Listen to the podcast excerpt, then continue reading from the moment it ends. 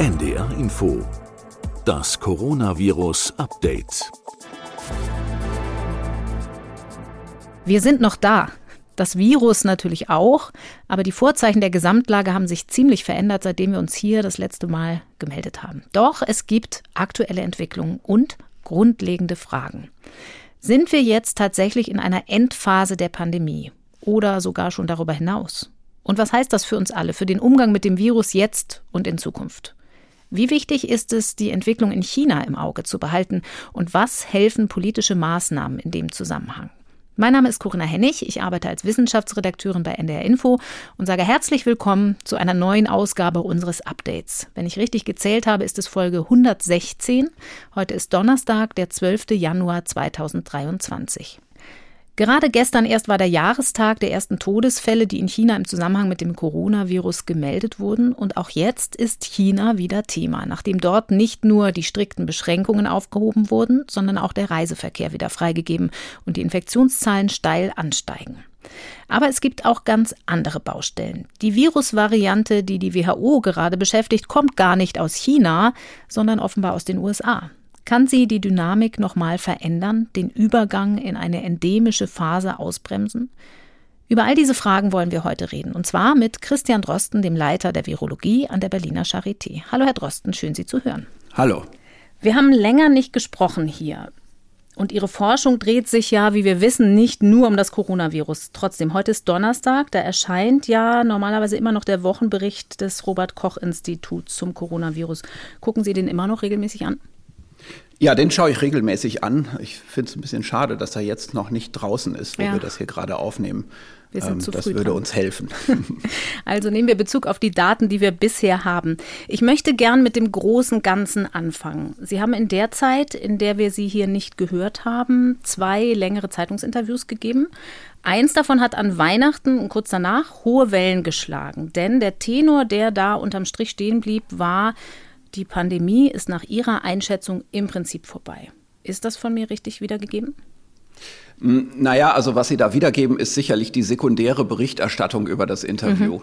Also in dem Interview habe ich eigentlich etwas anderes gesagt. Was ich gesagt habe, ist, ich erwarte, dass die jetzt kommende Winterwelle eher eine endemische Welle sein wird von der Charakteristik. Wir können vielleicht gleich nochmal sagen, was das dann heißt. Mhm und dass damit dann die Pandemie vorbei ist, definitionsgemäß. Ne? Also die Pandemie zeichnet sich ja unter anderem dadurch aus, dass sie außersaisonale Wellen macht. Ne? Dass wir also beispielsweise so etwas wie eine Sommerwelle bekommen von einem Virus, das eigentlich ja in die Winterzeit gehört. Mhm.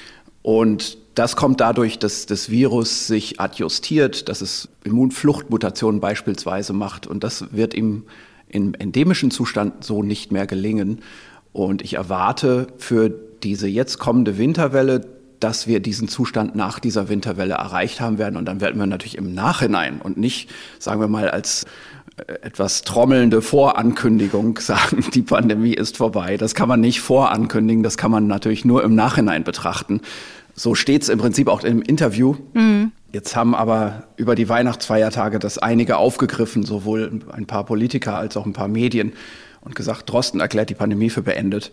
Also ich glaube, alle, die mich bisher kommunizieren gehört haben, wissen, dass ich solche, sagen wir mal, ja, solche forschen Dinge eigentlich nicht in der Öffentlichkeit sage.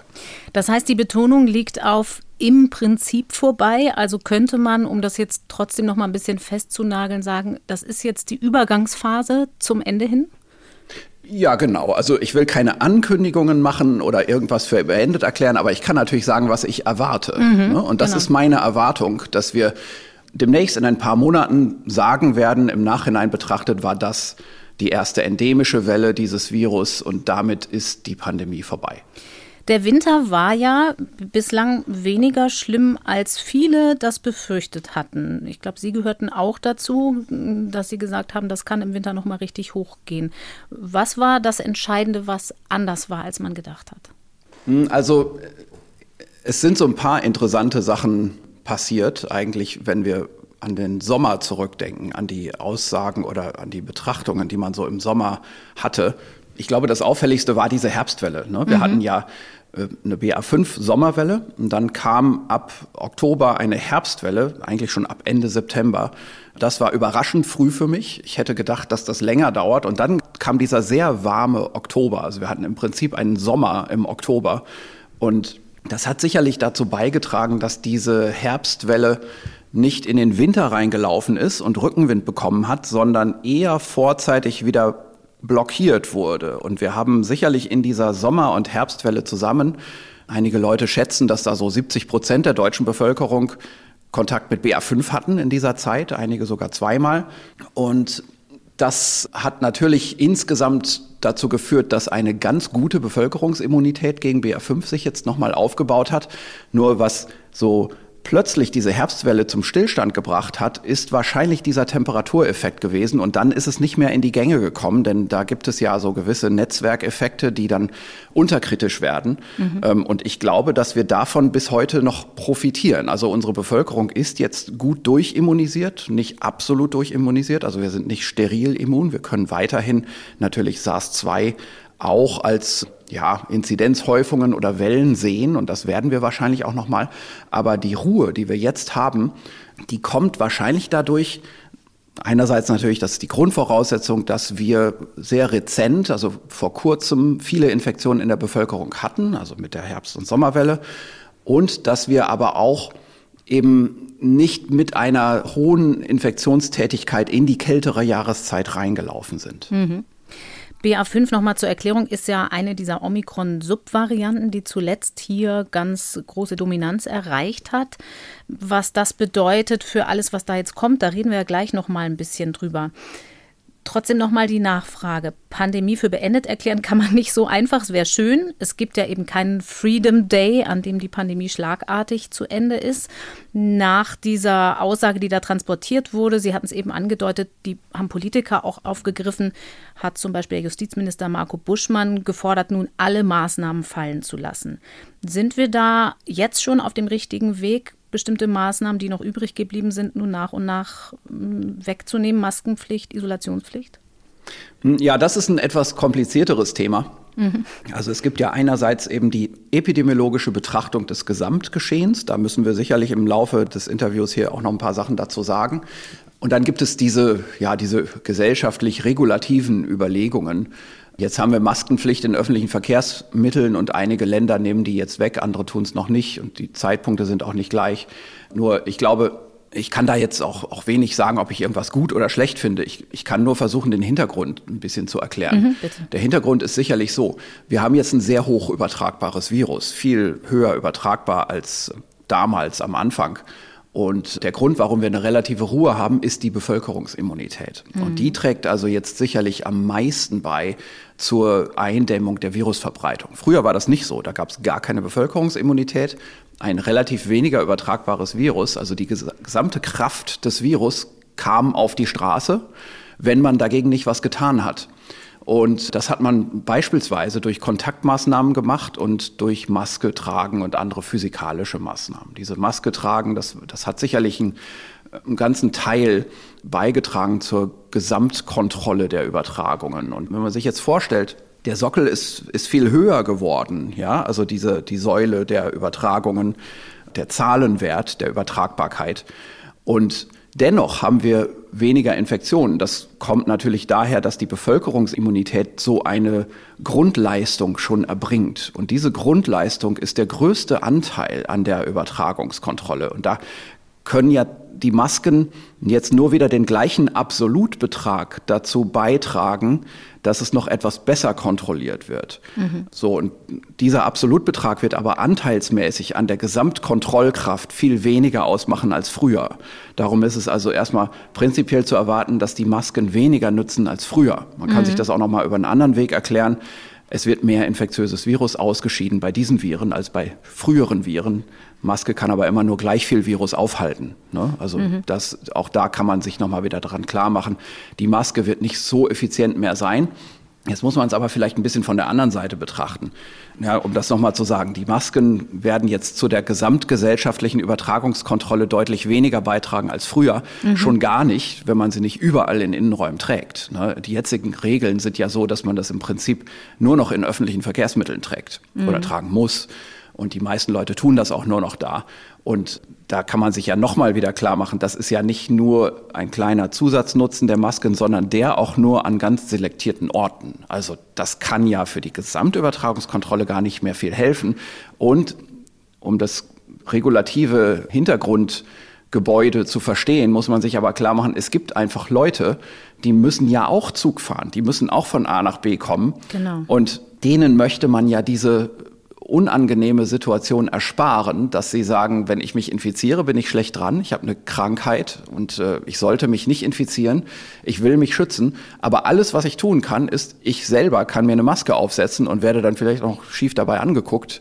Das möchte man diesen Leuten eben ersparen. Und in einer Sozialsituation wie einem, einem Zug, wo man äh, nicht anders kann, als stundenlang dazusitzen mit ganz vielen Leuten, ist es dann doch ein ganz guter sozialer Gedanke, wenn alle sich aus Rücksicht eine Maske aufsetzen. Und mhm. ich glaube, dass daher vor allem diese Regeln noch kamen mit den öffentlichen Verkehrsmitteln, also zum Schutz der Vulnerablen, wie man das manchmal so verklausuliert sagt. Das heißt, da muss man aufpassen, dass man keine Missverständnisse aufsetzt. Das eine ist die epidemiologische Betrachtungsweise. Wie viel wirken allgemeine Maskenpflichten auf das Gesamtgeschehen? Und dann das Risiko für jeden Einzelnen. Und bei Risikogruppen, bei Vulnerablen ist es mit Omikron, weil das so ansteckend ist, möglicherweise eben nicht getan, sich selbst zu schützen, wie ja viele sagen, kannst ja eine Maske aufsetzen, sondern da können wir einfach mit zwei Masken, also sowohl ich trage eine, als auch der mir gegenüber sitzt und ein hohes Risiko hat, schwer zu erkranken an Omikron trotz Impfung, den kann ich damit mitschützen. Genau, ne? und das ist eben die Rücksichtsüberlegung, die man dabei hat. Das ist also doch etwas sehr Schönes, gesellschaftlich adhärentes, kooperatives, mhm. was man sich vielleicht auch klar machen sollte, ne? statt sich darüber aufzuregen, dass man nur noch im Zug eine Maske tragen muss. Es gibt eben auch Leute, die sich nicht infizieren wollen, können, sollen und auf die nimmt man da einfach mal Rücksicht und Warum soll man das denn nicht tun? Warum soll man sich denn immer nur aufregen? Jetzt sagen viele aber trotzdem, wie lange sollen wir das denn noch machen? Und wir hatten doch auch vorher Viren, die für diese Menschen gefährlich sind, wie Influenza zum Beispiel, das jetzt aber natürlich auch noch mal eine Rolle spielt in dieser Phase im Winter. Wir stochern ja so ein bisschen im Nebel, wie hoch die Infektionszahlen sind. Können Sie ungefähr sagen, naja, im Moment ist die Inzidenz noch so hoch, wir machen das eine Weile, aber irgendwann lässt man das möglicherweise auch weg? Also politisch regulativ finde ich es im Moment noch sinnvoll, beispielsweise alleine unter einem anderen Hintergedanken nochmal. Wir haben natürlich jetzt nicht die letzte Gewissheit, dass mhm. wir jetzt in der, sagen wir mal, wirklich endemischen Situation angekommen sind. Es könnte ja doch auch noch Überraschungen geben. Wir haben jetzt gerade in den USA einen neuen Virustypen, der ein bisschen mehr übertragbar ist. Also wenn man jetzt gleich alle Maßnahmen komplett fallen lässt, dann hat man natürlich auch einen gewissen Übungseffekt und einen gewissen Bereitschaftseffekt in der Bevölkerung damit dann auch aufgegeben. Und das ist vielleicht jetzt im Moment, in dieser jetzigen Winterzeit, noch mal ein bisschen risikoreich. Gleichzeitig kann man natürlich verstehen, dass viele Leute, die ihr Alltagsleben ganz normal führen und sich jetzt weniger mit dieser Pandemie noch beschäftigen wollen, da nicht mehr so tief drüber nachdenken und sich fragen, was soll das denn eigentlich jetzt noch? Ne? Mhm. So jetzt gerade hier im Zug. Aber wie gesagt, das ist eben diese Überlegung, die Rücksicht auf andere, dann ist es die grundsätzliche Bereitschaft, wenn es hart auf hart kommt, könnte man doch noch mal und müsste man dann auch noch mal zurückfahren mit Maßnahmen. Auch unter anderem deswegen, weil wir ja eben diese gewissen Aufholeffekte anderer Atemwegserkrankungen im Moment haben. Die Influenza-Saison stellt sich im Moment zum Glück nicht ganz schwer dar, gar nicht eigentlich, ziemlich normal, aber das kann auch noch sich mit kälterer Temperatur plötzlich anders entwickeln und dann sind es eben die Arbeitsplatzabwesenheiten, mhm. die dann zählen, die dann äh, das Zünglein an der Waage sind. Und wenn es hart auf hart käme, dann müsste man regulativ politisch auch noch mal ein bisschen zurückfahren. Aber im Moment sieht es ja zum Glück nicht danach aus. Hm. Das heißt, dass die Infektionszahlen im Moment trotzdem noch relativ hoch sind. Das sehen wir ja nicht mehr in den Tests so unbedingt, weil sich nicht mehr so viele Menschen testen, aber wir sehen es eigentlich im individuellen Erleben, weil jeder Menschen kennt, die vielleicht gerade eine Corona-Infektion hinter sich hatten oder haben. Da spielt auch nochmal der Aspekt Long-Covid natürlich rein, weil Sie jetzt Arbeitsplatzabwesenheiten mhm. nannten, also wie viele Menschen tatsächlich in dieses Risiko reinlaufen. Das ist aber, das war ja unser letzter Stand, schon mit zunehmender Immunität und Impfung wird das kleiner. Ist das der aktuelle Erkenntnisstand? Genau, also ich glaube, man kann das ein bisschen so zusammenfassen. Also Long-Covid äh, gibt es, ist ein ernsthaftes Problem, hat viele Facetten, viele Ausprägungsformen, scheint aber mit zunehmendem Impffortschritt und mit zunehmender Infektionserfahrung in der Schwere abzunehmen, das ist das mhm. eine. Und insbesondere nimmt es in der Häufigkeit ab, dass es also überhaupt dazu kommt, auch wieder mit, dem, mit der zunehmenden Infektionserfahrung in der Bevölkerung. Und da kann man also schon sich drauf berufen, darauf verlassen, dass Long-Covid so ungünstig das für die Betroffenen jetzt ist, dass die Zahl der Betroffenen pro Zeit in der Zukunft weniger werden wird. Sie haben eben die Variante, die da in den USA unterwegs ist, schon angesprochen. Ich würde ganz kurz, bevor wir darauf kommen, gerne in ein anderes Land blicken, das auch die Schlagzeilen beherrscht hat und das auch die Wissenschaft schon länger auf dem Zettel hat, nämlich China. Wir haben über Maskenpflicht im öffentlichen Nahverkehr eben gesprochen. Auf europäischer Ebene sind allerdings auch wieder Maßnahmen im Reiseverkehr ein Thema geworden, nämlich bei der Einreise aus China nach dem Ende der strikten Corona-Politik dort und weil Flugreisen jetzt wieder erlaubt sind, häuft sich die Sorge, dass dort sich eine Variante entwickeln könnte, die für uns nochmal die Dynamik verändert und gefährlicher werden könnte. Wir haben gelernt, viele Infektionen, viele Übertragungen, gleich hohe Wahrscheinlichkeit, dass das Virus mutiert. Es macht Kopierfehler zufällig und dann setzt sich das durch, was für das Virus von Vorteil ist. Ist diese Sorge nicht also berechtigt? Das ist eine Sorge, die allerdings auf einer sehr allgemeinen Auffassung basiert. Mhm. Also das, das muss man sich, glaube ich, klar machen. Eine Sorge ohne einen konkreten Anhalt im Moment. Die, also das macht die Sorge nicht weniger berechtigt, aber man muss schon sagen, es ist dadurch jetzt im Moment nicht so, dass man von einer Akutsituation sprechen kann. Jetzt ist ja aber der Druck auf das Virus immer dann besonders hoch, wenn eine hohe Bevölkerungsimmunität in irgendeiner Form da ist. Und in China hat man zwar anfangs viel geimpft, aber die Boosterquote ist relativ schlecht. Und es gab bisher, also jetzt in den letzten Wochen schon wieder, aber davor eben so gut wie keine Infektionen oder sehr wenig Infektionen in China. Relativiert das das nicht ein bisschen? Also zufällig optimierte Varianten müssen sich gar nicht so durchsetzen? Genau, also man muss sich vielleicht kurz klar machen, was ist eigentlich mit dem Virus passiert. Das Virus ist weltweit auf Bevölkerungen getroffen mit einer zugrunde liegenden Immunität, mhm. die inzwischen relativ gleich ausgeprägt ist. Und das Virus hat seine Antworten darauf gefunden. An bestimmten Stellen im Spike-Protein hat es Mutationen gemacht, die dazu führen, dass es mit dieser Grundimmunität immer noch existieren kann. Mehrere Viruslinien sind inzwischen zu den gleichen Lösungen gekommen. Also die gleichen Mutationen sind in parallel evolvierenden Viruslinien entstanden, weil diese Mutationen einfach in der jetzigen Bevölkerungsimmunität gut funktionieren. Wir sprechen hier von konvergenten mhm. Mutationen. Und nun kommt dieses Virus, also es sind Nachkommen dieser Virus unter Varianten. Also wir haben in China äh, vor allem die BF7-Variante und die BA5.2-Variante. Das sind ganz normale Virusvarianten, die wir bei uns hier auch im Moment in der Mischung drin haben. Und äh, diese Varianten sind im Prinzip vortrainiert auf diesen Immun-Escape gegen unsere Bevölkerungsimmunität. Mhm. In China ist weniger Bevölkerungsimmunität. Das Virus wird sehr stark übertragen. Sehr starke Übertragungsaktivität macht viel Mutationsaktivität. Das heißt, wir bieten der Selektion mehr Mutationen an zur Auswahl, ob die nicht auch funktionieren. Und es werden hier jetzt einige von denen in der chinesischen Bevölkerung wieder funktionieren, die bei uns nicht funktioniert haben, weil dort weniger Immunität ist, weil bestimmte Personen in China jetzt erstmalig infiziert werden und dort können Viren Mutationen machen, die sie sich anderswo nicht leisten könnten, mhm. die vielleicht dazu führen, dass die Übertragbarkeit von so einem Virus dann wieder steigt. Jetzt geht das Virus zum nächsten Menschen. Der ist vielleicht grundimmun. Jetzt kommt die Entscheidung. Macht das Virus jetzt auf dem Boden der gefundenen Übertragbarkeitsmutation jetzt eine neue Escape-Mutation, um zu bleiben, oder krepiert es? Ja, dann mhm. werden, werden wir dieses Virus nie wiedersehen. Das kriegen wir nicht mit. Das Virus wird sich nicht weiter verbreiten. Und die Gesamtheit der Viren bleibt bei den alten Varianten. Mhm. Ja, so und diese Entscheidungsprozesse, die innerhalb von Sekunden ablaufen und innerhalb von einer Übertragungsgeneration entschieden wird, ob, ob sie bleiben oder nicht, das können wir jetzt im Prinzip in Echtzeit beobachten, wenn wir das könnten. Ne? Also es ist technisch nicht möglich, aber es passiert gerade jetzt im Moment in diesen Wochen. Und wir werden in wenigen Wochen anhand der Sequenzen der Viren sehen, ob da etwas Neues entstanden ist. Und in wenigen, sagen wir mal, zwei, drei Monaten später bis zum Sommer und Herbst werden wir auch funktionelle Daten aus der Virologie haben, die zeigen, ob jetzt chinesische neu entstandene Virusvarianten ein besseres Immunescape oder bessere Übertragbarkeit machen. Im Moment gibt es keinerlei Hinweis darauf.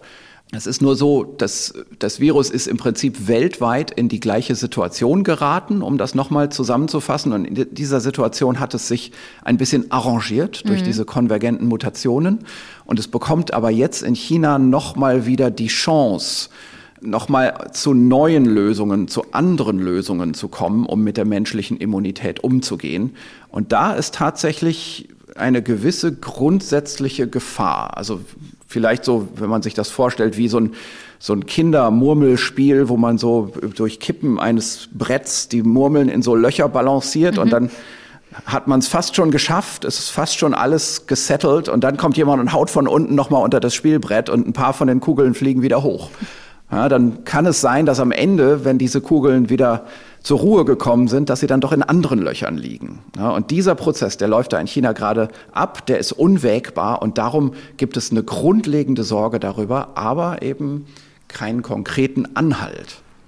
Welche Rolle spielt da der chinesische Impfstoff Coronavac, der Totimpfstoff, der ja weniger effektiv ist als unsere mRNA-Impfstoffe? Ja, der ist weniger effektiv, aber wenn man den dreimal gibt, dann ist der schon auch gar nicht so schlecht. Mhm. Und es geht da ja jetzt auch darum, dass man den auch ein viertes Mal gibt und so weiter. Was es dort, glaube ich, im Moment noch nicht so gibt, sind BA5 angepasste bivalente Impfstoffe. Das wäre schön, wenn man die in China hätte. Aber ich glaube, das größte Problem ist eben die Imbalance in der Vakzine. Verfügbarkeit oder Vakzine-Verimpfung. Äh, die alten Menschen in China haben eben im letzten Jahr weniger Impfdosen bekommen als die Jüngeren. Man hat sicherlich in China stark darauf fokussiert, dass die arbeitsfähigen Personen erstmal gut geschützt sind, hat sicherlich weniger Kampagne gemacht für die Impfung der Älteren. Gleichzeitig haben die Älteren auch die Gefahr nicht gesehen, weil sie natürlich um sich herum gar keine Infektionen gesehen mhm. haben mit der, mit der Eindämmungspolitik und waren dann jetzt einfach auf eine gewisse Art überrascht davon. Und das ist ja das, was auch die großen Zahlen von Verstorbenen jetzt, jetzt macht, dass eben gerade die Älteren so schlecht versorgt sind. Jetzt sagen die europäischen Politiker, wenn wir mal bei dem Bild von dem Murmelspiel bleiben wollen, wir wollen nicht, dass die Murmeln dann im letzten Moment doch noch in andere Löcher rutschen und das Geschrei groß ist. Es geht ja also bei der Einreisepolitik, bei den Maßnahmen im Flugverkehr nicht darum, Infektionen am Einwandern zu hindern, weil wir haben genug Infektionstätigkeit hier, sondern eben diese Virusvarianten, die entstehen könnten. Wie viel Sinn macht es denn da, Reisende aus China zu testen? Weil die Maschen für das Virus sind ja relativ groß. Wenn ein PCR-Test 48 Stunden alt ist, kann ich noch unbemerkt längst infiziert sein und an Bord eines Flugzeugs andere anstecken und zack, ist die Variante ohnehin im Land, oder? Ja, na klar, so ist das. Also man muss sich klar machen, wenn jetzt in China eine neue, sehr stark übertragbare Variante entsteht, dann wird das einen Monat oder sechs Wochen brauchen, bis die sich sehr weit verbreitet hat in China. Und dann erst ist ja praktisch jeder Einreisende mit dieser neuen Variante infiziert, wenn sie oder er infiziert ist. Und dann wird man das mit Sicherheit finden bei einer Sequenzierung am Flughafen. Mhm. Nur diese Sequenzierung, das dauert ja Tage, bis das Ergebnis da ist. Man kann die Leute ja nicht so lange aufhalten. Und man wird sowieso nicht alle Positiven immer erwischen. Die erste Reihe der Selektion ist ja ein Antigentest und da gehen ja viele durchs Netz. Mhm. Deshalb, also die, sagen wir mal, die vereinte Kraft vieler, vieler Einreiseländer zu sequenzieren, wird sehr schnell dazu führen, dass mögliche Virusvarianten identifiziert werden. Es wird eine gewisse Wartezeit geben, bis diese Daten verarbeitet sind. Wo das passiert, wo das erste Mal so eine Variante nachgewiesen wird, in welchem Land, das können wir vorher nicht sagen, denn das liegt ja an dem Zufall des Virus, wo gerade so eine Variante vor allem auftritt. Ne? Mhm. Also wenn wir jetzt große starke Verbindungen zwischen einer bestimmten chinesischen Stadt und einem Land in Europa hätten, dann würde man praktisch an diesem Flughafen mehr von den Varianten aus dieser Stadt sehen. Nur wissen wir, dass in China gerade in dieser Stadt die Variante als erstes auftaucht. Das kann man ja alles nicht sagen. Mhm. Das heißt, es ist mehr Monitoring und Überwachung aus wissenschaftlicher Sicht, die da sinnvoll ist, was die Sequenzierung von Stichproben angeht, aber eben nicht das Verhindern. Also es ist sicherlich in allererster Linie eine politische Entscheidung, das zu machen. Mhm. Es ist in zweiter Linie sicherlich eine Reaktion auf eine gewisse Intransparenz in China. Mhm. Ne? Also es ist einfach nicht so, dass aus China ganz viele hundert Sequenzen jeden Tag veröffentlicht werden in den internationalen Datenbanken, sondern da ist relativ wenig zu sehen. Wir müssen eigentlich damit rechnen, dass das eher so in großen Paketen veröffentlicht wird im Rahmen von wissenschaftlichen Veröffentlichungen, die aus China kommen werden zu dem Thema. Und die chinesische Wissenschaft ist da schon territorial. Also die wollen schon ihre eigenen Daten selber publizieren. Man kann natürlich sagen, mit gutem Recht. Aber auf der anderen Seite hat sich eben über die Pandemie jetzt die Kultur eingestellt, die Daten frühzeitig zu teilen, bevor man sich Publikationsvorteile gesichert hat in der Wissenschaft. Und da sehen wir im Moment nicht unbedingt die gleiche Aktivität aus China. Und aufgrund dieser Unsicherheit will man natürlich diese Datenlücke dann eben hier bei uns schließen und kann das sicherlich auch. Das heißt, verstehe ich Sie richtig, nicht nur auf politischer Ebene ist der Austausch nicht besonders gut und intransparent, sondern auch in Ihrem Bereich auf wissenschaftlicher Ebene mit China? Ja, also ich glaube, dass es immer möglich ist, dass eine Gruppe hier in Deutschland und eine Gruppe in China miteinander arbeitet. Mhm. Nur bei so etwas, was ja jetzt vielleicht so ein bisschen wie so ein nationales Gut angesehen wird, also die Kenntnis über Sequenzen, da ist eine andere Frage zu beantworten, nämlich wird das jetzt freimütig in die Öffentlichkeit gestellt, bevor man daraus eine wissenschaftliche Studie gemacht mhm, hat, die okay. auch eben mit Credits kommt. Und ich glaube nicht, dass es so einfach möglich ist für eine chinesische Gruppe, die, sagen wir mal, da an der Selektionsstelle sitzt, also eine Gruppe, die die Sequenzen gerade bekommt und frisch dafür verantwortlich ist, die frischen Sequenzen zu veröffentlichen, dass man denen erlauben wird, das freimütig zu tun. Also ich mhm. glaube schon, dass da eine gewisse Art von Forschungs- und Verwertungspolitik dahinter steht. Was die Sequenzierung angeht, da sieht man manchmal in sozialen Medien Klagen auch von Wissenschaftlern international aus den USA zum Beispiel, dass viele Forschungsgelder für die Pandemie wieder zurückgefahren wurden und überhaupt gar nicht mehr so viel sequenziert wird. Wie sehen Sie das? Wäre das noch viel mehr nötig? Äh, nein, ich finde das schon richtig, wie das jetzt ist. Also äh, die Sequenzierung zu den äh, in der heißen Zeit, das war schon etwas, das ist nützlich gewesen, um was zu verfolgen. In manchen Ländern müsste man sagen, es hätte auch gereicht, zehn Prozent von dem zu sequenzieren, was sequenziert wurde. Da mhm. hätte man die gleiche Information rausgekriegt. Für Deutschland gilt das so nicht. Deutschland hat das, glaube ich, ganz adäquat gemacht, wenn auch ein bisschen spät angefangen. Und insgesamt ist es so, dass es wichtiger ist, dass eine ganz große geografische Fläche, also wie etwa ganz Europa zum Beispiel, mit einer gewissen Regelmäßigkeit und einer gewissen Geduld und Standvermögen weiter sequenziert. Aber die Zahl der Sequenzen pro Woche ist jetzt nicht so entscheidend. Also was wir ja sehen wollen, ist einfach, dass die Viruskomposition in einer bestimmten großen geografischen Fläche, die in der Regel größer ist als ein Land, dass die sich über eine relativ kurze Zeit, zwei Monate oder so, verändert, dass also eine gewisse Virusvariante sich durchsetzt und die anderen verdrängt. Und da zählt es gar nicht so stark, ob man jetzt pro Woche 100.000 oder 1000 Sequenzen macht. Man kriegt im Prinzip denselben Aussagewert raus. Nur bei den 1000 Sequenzen kann das auch mal noch eine Woche später sein, dass mhm. man das sieht. Und das kann man, glaube ich, in den jetzigen Zeiten durchaus verantworten.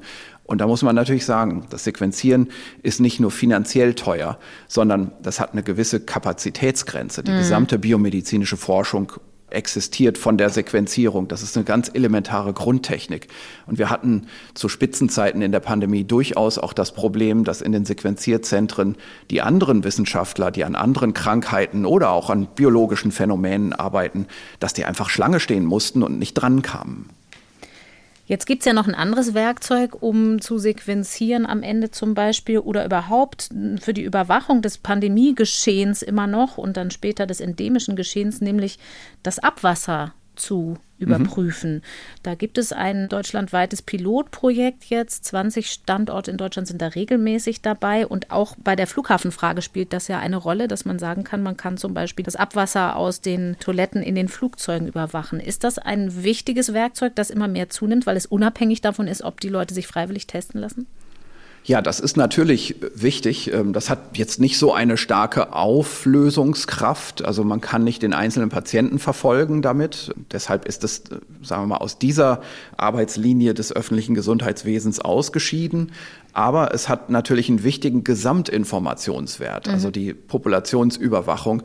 Und das hat sich während der Pandemie herausgestellt. Vor der Pandemie wusste man das nicht. Einige haben da auch nicht so ganz dran geglaubt.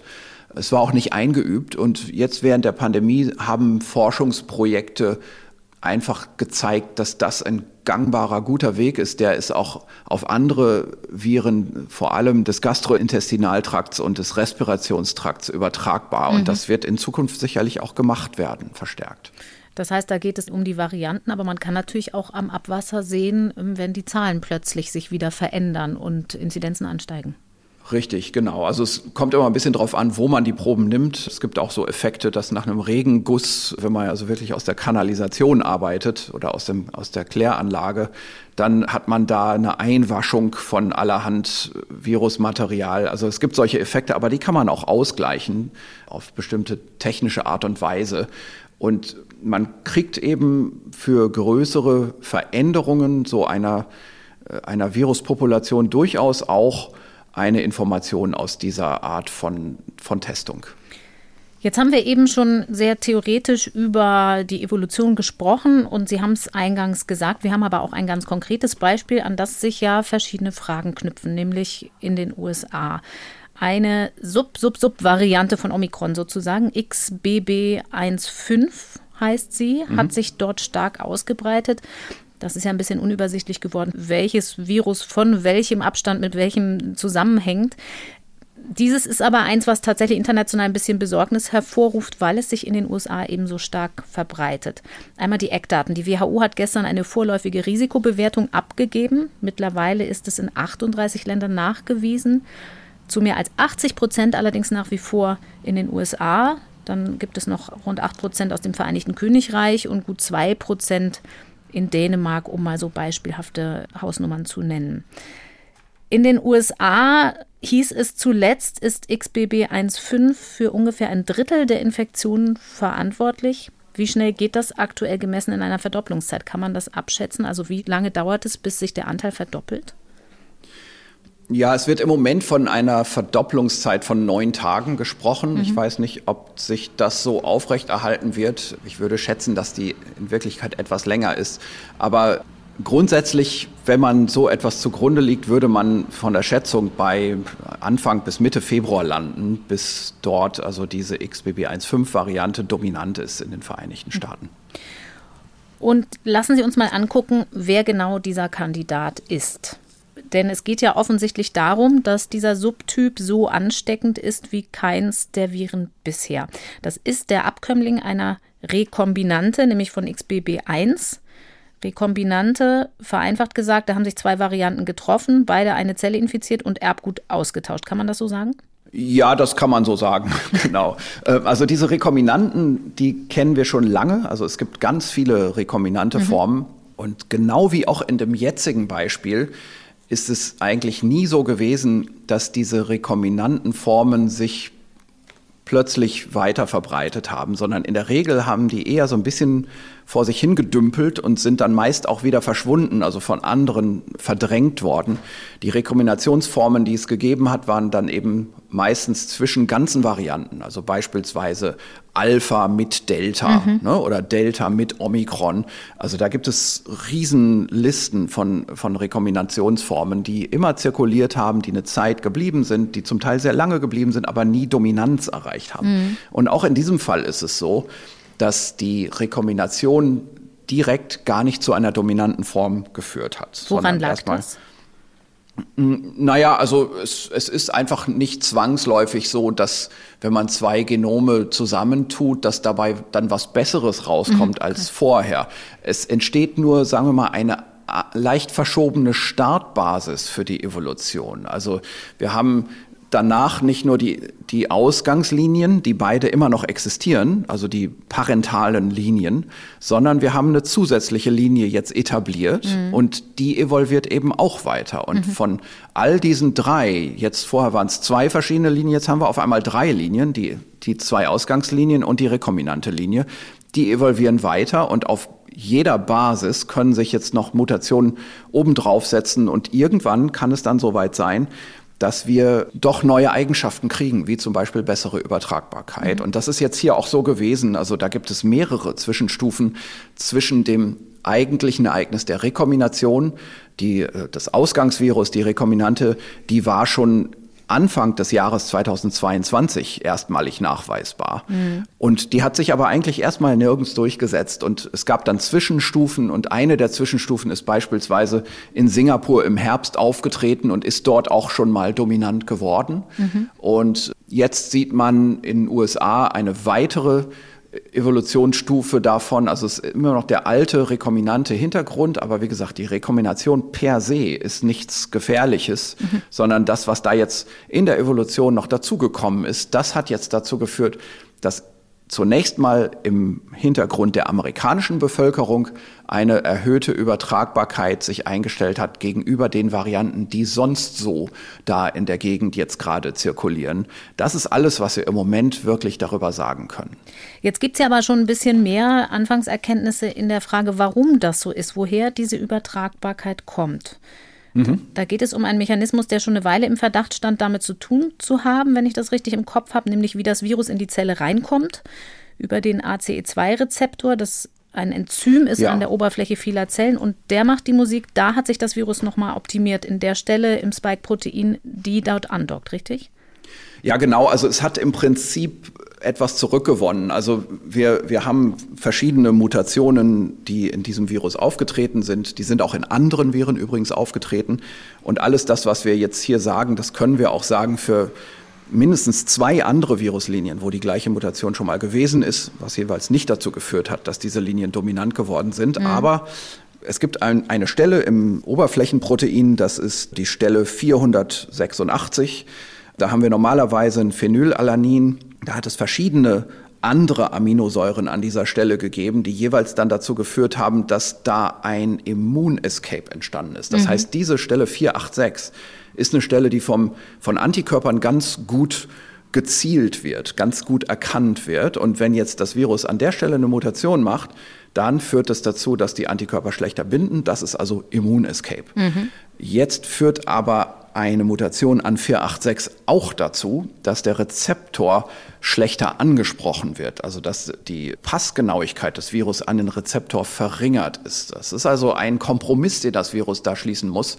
Hm, das zahlt Fitnesskosten, wie wir in der Evolutionsterminologie sagen. Mhm. Also das Virus gewinnt zwar Immunescape und damit gewinnt es eine Fitness, eine Übertragbarkeitskomponente in dieser immunen Bevölkerung. Mhm. Allerdings, der Rezeptor passt jetzt nicht mehr so gut und das ist ein Preis, den das Virus zahlt. Also die intrinsische Fitness, die ist dadurch reduziert. Wir hatten im Frühjahr oder im letzten Jahr, als, als die Varianten aufkamen, haben wir immer mal gesagt, das eine ist so, wie breit die Reifen sind am Auto, ne? und das andere ist, wie stark der Motor ist. So, das heißt jetzt, das Virus hat breitere Reifen bekommen, aber einen schwächeren Motor.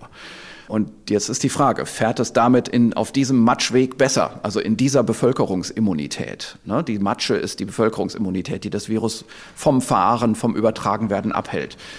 Jetzt ist es an dieser Stelle, an 486, in diesem amerikanischen Virus und wie gesagt in noch mindestens zwei anderen Viren unabhängig auch schon mal dazu gekommen, dass da eine bestimmte Aminosäure sich eingestellt hat, die ja an der Stelle nicht so leicht zu evolvieren ist. Das kommt einfach daher, dass der genetische Code, der besteht ja immer aus drei Buchstaben, in vielen Situationen von einer zur anderen Aminosäure übergehen kann, indem man einen der drei Buchstaben austauscht. Mhm. Das ist eine einzelne Mutation.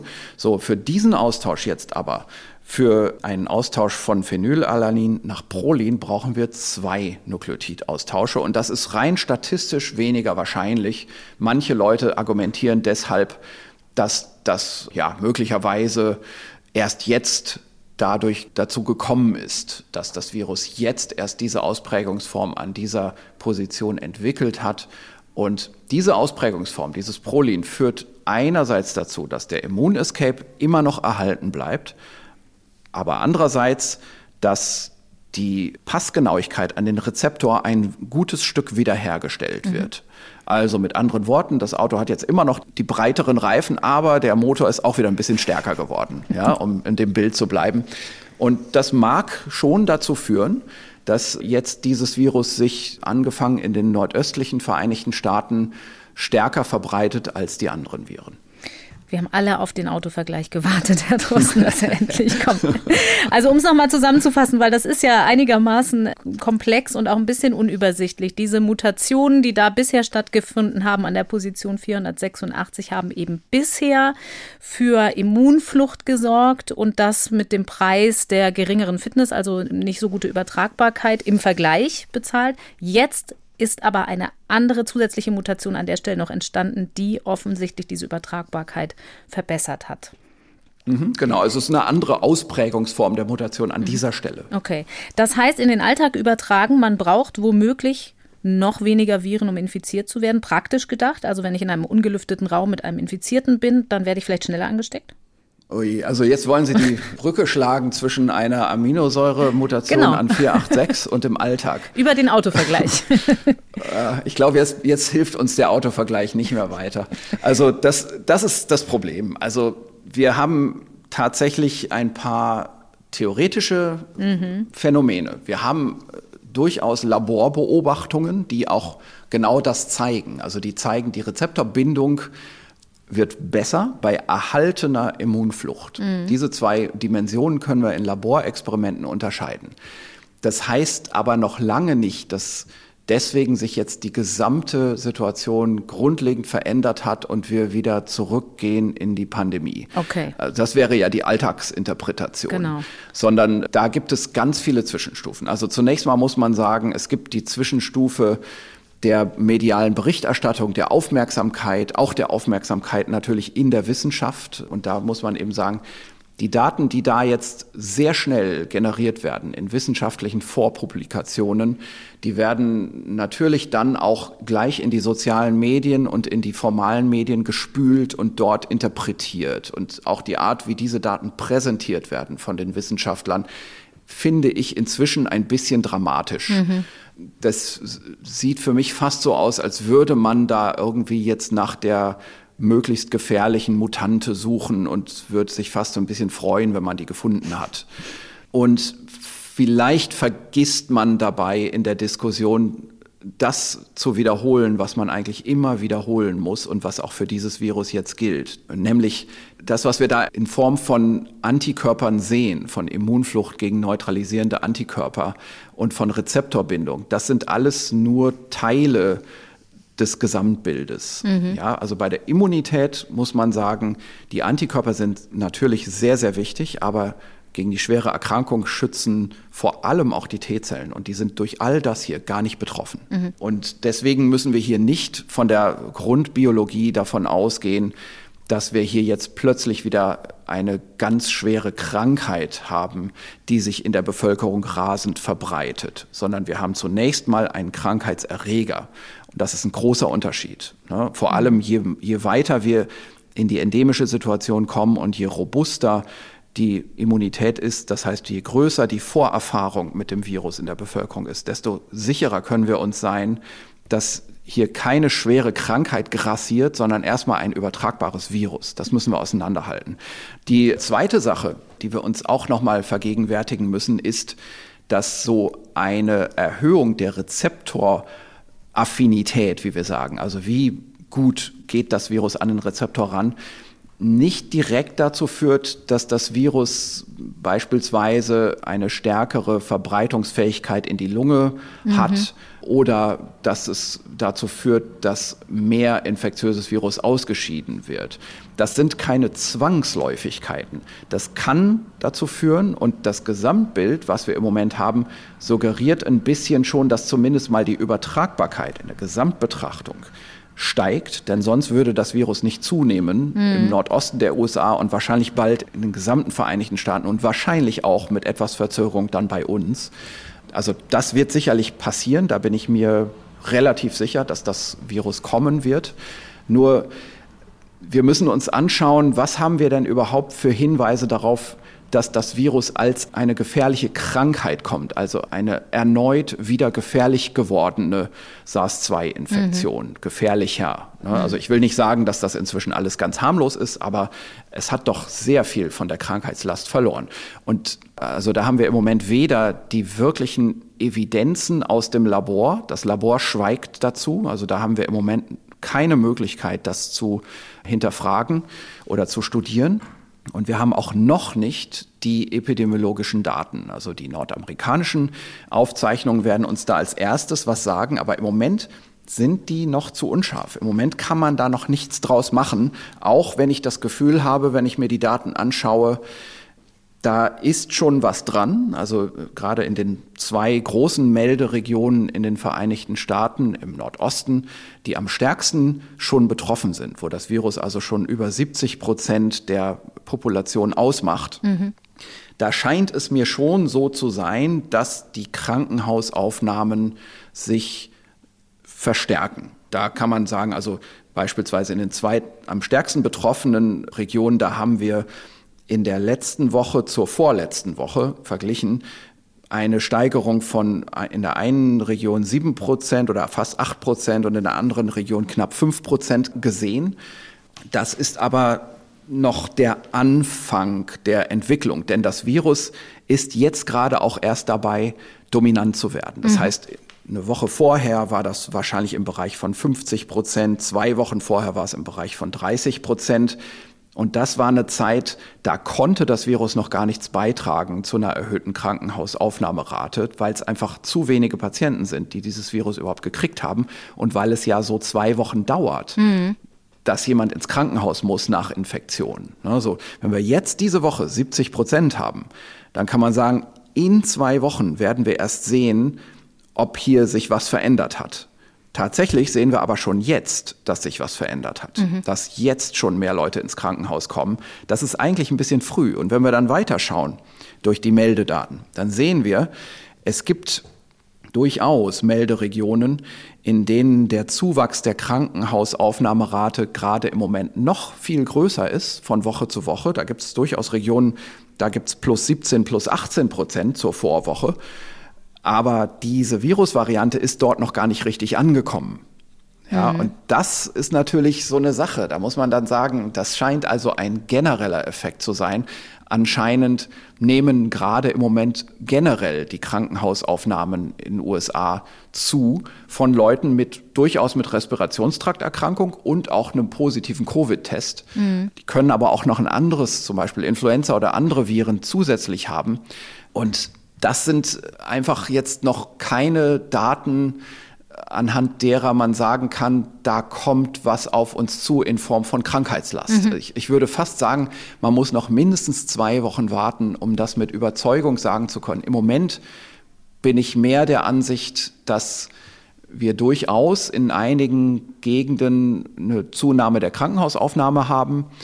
Wir wissen aber auch, wir hatten ja in großen Bereichen in den USA über die Weihnachtszeit und über den Jahreswechsel diese sehr, sehr kalten Temperaturen, mhm. was natürlich dann immer allgemein zu einer erhöhten Krankenhausaufnahme führt durch allerhand Infektionserkrankungen, die dann zirkulieren. Und der Bevölkerungshintergrund hat Covid, also bringt man auch Covid mit ins Krankenhaus, aber wir haben noch keine genaue Sortierung der Covid-Fälle, wie wir das früher hatten. Mhm. Zum Beispiel in den englischen Daten, da konnte man dann ja ganz genau sagen, dieser Fall hat Delta und dieser Fall hat Alpha. Und jetzt können wir das auseinanderhalten, weil wir das im Krankenhaus auf die Virusvariante getestet haben und können sagen, Delta, die müssen häufiger ins Krankenhaus nach der PCR-Diagnose als die Leute mit Alpha. Diese Auflösung haben die Daten im Moment nicht. Und mhm. darum bin ich da im Moment noch ein bisschen konservativ und muss mich an das Grundprinzip halten in meinen Überlegungen, dass die Bevölkerungsimmunität immer robuster wird, je mehr Infektionserfahrung in der Bevölkerung ist und dass es recht unwahrscheinlich ist, dass ein Virus, das sich auf dem Boden der Vorgänger, und das ist hier zum Glück der Fall, wir haben hier keine ganz neue Situation, sondern ein Virus, das eine nächste Evolutionsstufe auf dem Boden der Vorgänger ist. Mhm. Es ist nicht sehr wahrscheinlich, dass wir hier eine grundsätzliche Änderung des grundlegenden Krankheitsbilds haben. Das heißt, wenn wir bei diesen verschiedenen Faktoren, die für so einen Effekt verantwortlich sein könnten, mehr Hospitalisierungen, also statistische Effekte, andere Viren, die da noch mit reinspielen und dann eben auch die große Frage, tut sich da was in der Pathogenität des Virus, die noch völlig offen ist. Wenn wir uns da nochmal die Immunflucht angucken, die die Variante macht. Sie haben eben gesagt, da gibt es ja ein Verwandtschaftsverhältnis, also XBB1, die Linie, von der XBB1.5 abstammt, ist ein Nachfolger von BA2. Mhm. BA2 hatten wir in Deutschland nicht so lang. Wir hatten BA1 am Anfang des Jahres, dann so im Frühjahr viel BA2 und im Sommer hat sich dann aber BA5 hier durchgesetzt. Mhm. In den USA ist das aber anders. Ja, das ist etwas anders, das stimmt. Also wir haben im Moment in der Viruspopulation in den USA auch BA5-Nachkommen, aber das hat nicht die großen Wellen gemacht. Also es, man muss es eher so sehen. Bei uns hatten wir ja relativ wenig Infektionserfahrung mhm. in der mhm. Bevölkerung, weil wir relativ lange Kontrollmaßnahmen hatten. Unsere Politik war relativ vorsichtig und human. Insgesamt hatten wir in Deutschland deutlich weniger Übersterblichkeit und viel weniger Todesfälle als die USA. Und wir haben ein bisschen dann, wie das eigentlich auch sein sollte, auf dem Boden einer Impfung in der Bevölkerung dann natürlich auch unsere Infektionserfahrung nachgeholt im Sommer und im Herbst. Also wir mhm. hatten in Deutschland eine starke BA5-Welle im Sommer und eine starke BA5 und schon erste Generation von Nachkommen Welle im, im Herbst und deswegen eine sehr starke rezente Infektionserfahrung in der Bevölkerung bei uns, während in den USA eine ganz starke, komplett freilaufende Omikron-BA1-Welle gewesen ist. Und danach hatten wir eine BA2, BA2-12-1-Welle so im Frühjahr und in den Sommer hinein. Es gab eine kleine Sommerzunahme, aber keine Sommerwelle, würde ich sagen, und keine Herbstwelle mhm. in den USA, so dass auch das natürlich nochmal ein Unterschied ist zwischen diesen beiden Bevölkerungen. Man liest das so ein bisschen im Subtext, zum Beispiel bei dem, was die WHO schreibt dass es in der Vergangenheit nicht immer so gewesen ist, dass Virusvarianten von einem Erdteil sich im anderen durchgesetzt haben. Also so eine gewisse Vorsicht, also dass gesagt wird, na ja, was in den USA zirkuliert, muss nicht in Europa ankommen, muss mhm. nicht bei uns dominant werden. Ich will es mal auf Deutschland betrachten weil inzwischen die Bevölkerungen sich da doch differenzieren. Und da könnte man schon jetzt zu der Überlegung kommen, in den USA sind viele Leute das letzte Mal im letzten Frühjahr infiziert worden und kriegen jetzt dann wahrscheinlich eine XBB 1.5-Infektion, sind also grundsätzlich empfänglicher, weil die letzte Infektion länger her mhm. ist. Und viele Leute haben sich da auch jetzt auch nicht mehr impfen lassen. Das ist nicht mehr so ein gesellschaftliches Thema. Während bei uns doch noch ganz schön Achtung, Achtsamkeit auf das Thema ist, wegen der Sommer- und Herbstwelle. Alle haben jetzt gemerkt, also viele haben sich jetzt infiziert, die meisten sogar in, in einer der beiden Wellen. Das heißt, bei den meisten ist die letzte Infektion vielleicht nur gerade drei Monate oder höchstens sechs Monate her. Mhm. Die sind deswegen ein bisschen besser geschützt. So könnte man argumentieren. Und vielleicht würde deswegen sich eine XBB 1.5-Infektion gar nicht so stark bei uns manifestieren. Das ist wahrscheinlich eine richtige Überlegung. Allerdings, man muss zwei Sachen unterscheiden. Das eine ist, wird XBB 1.5 dominant, also wird das die Mehrheit oder die Gänze der Viruspopulation irgendwann bestimmen.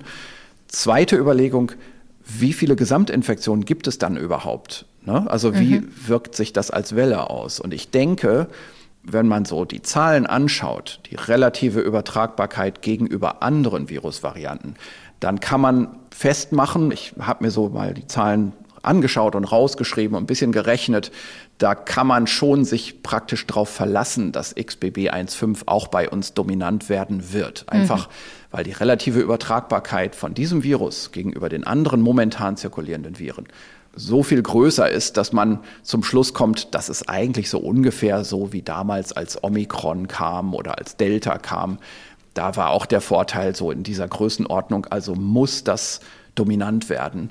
Nur das heißt längst nicht, und hier kommen wir jetzt vielleicht so ein bisschen auch in die Überlegung endemischer Zustand und ist die Pandemie vorbei, dass wir deswegen eine riesen neue Inzidenzwelle sehen, sondern das heißt zunächst mal nur, das Virus wechselt sich. Mhm. Ne? Wir kriegen eine neue Variante.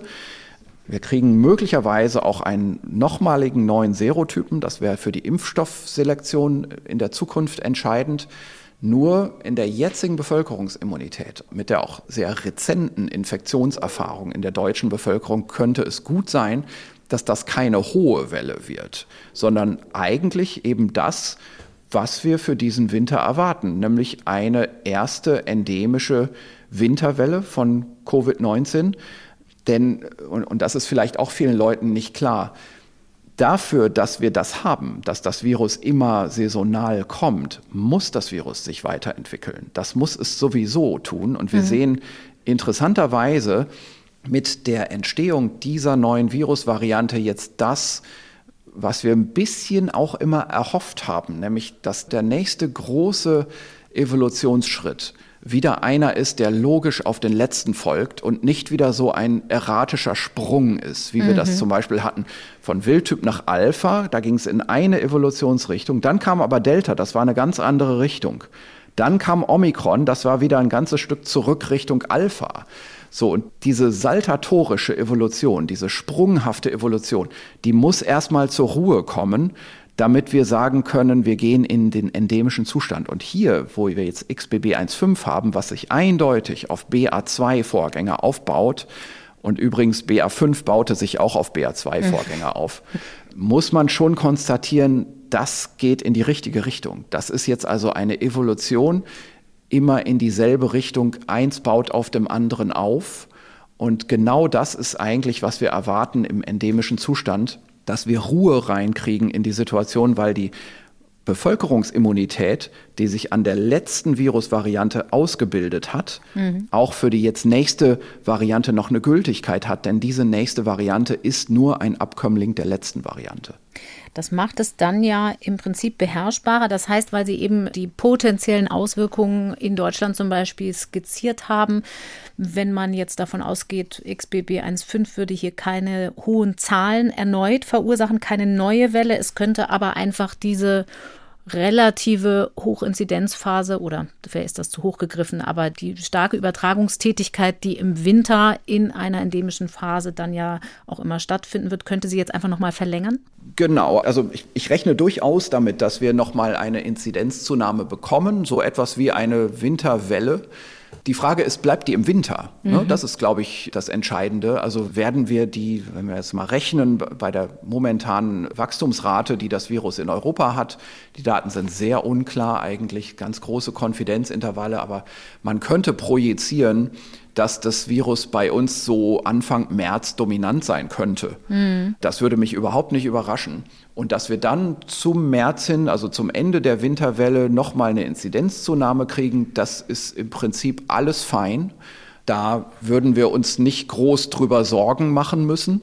Das wäre noch Teil einer saisonalen Winterwelle. Dann ist irgendwann Ostern, es wird wärmer und wir haben erstmal einen ruhigen Sommer.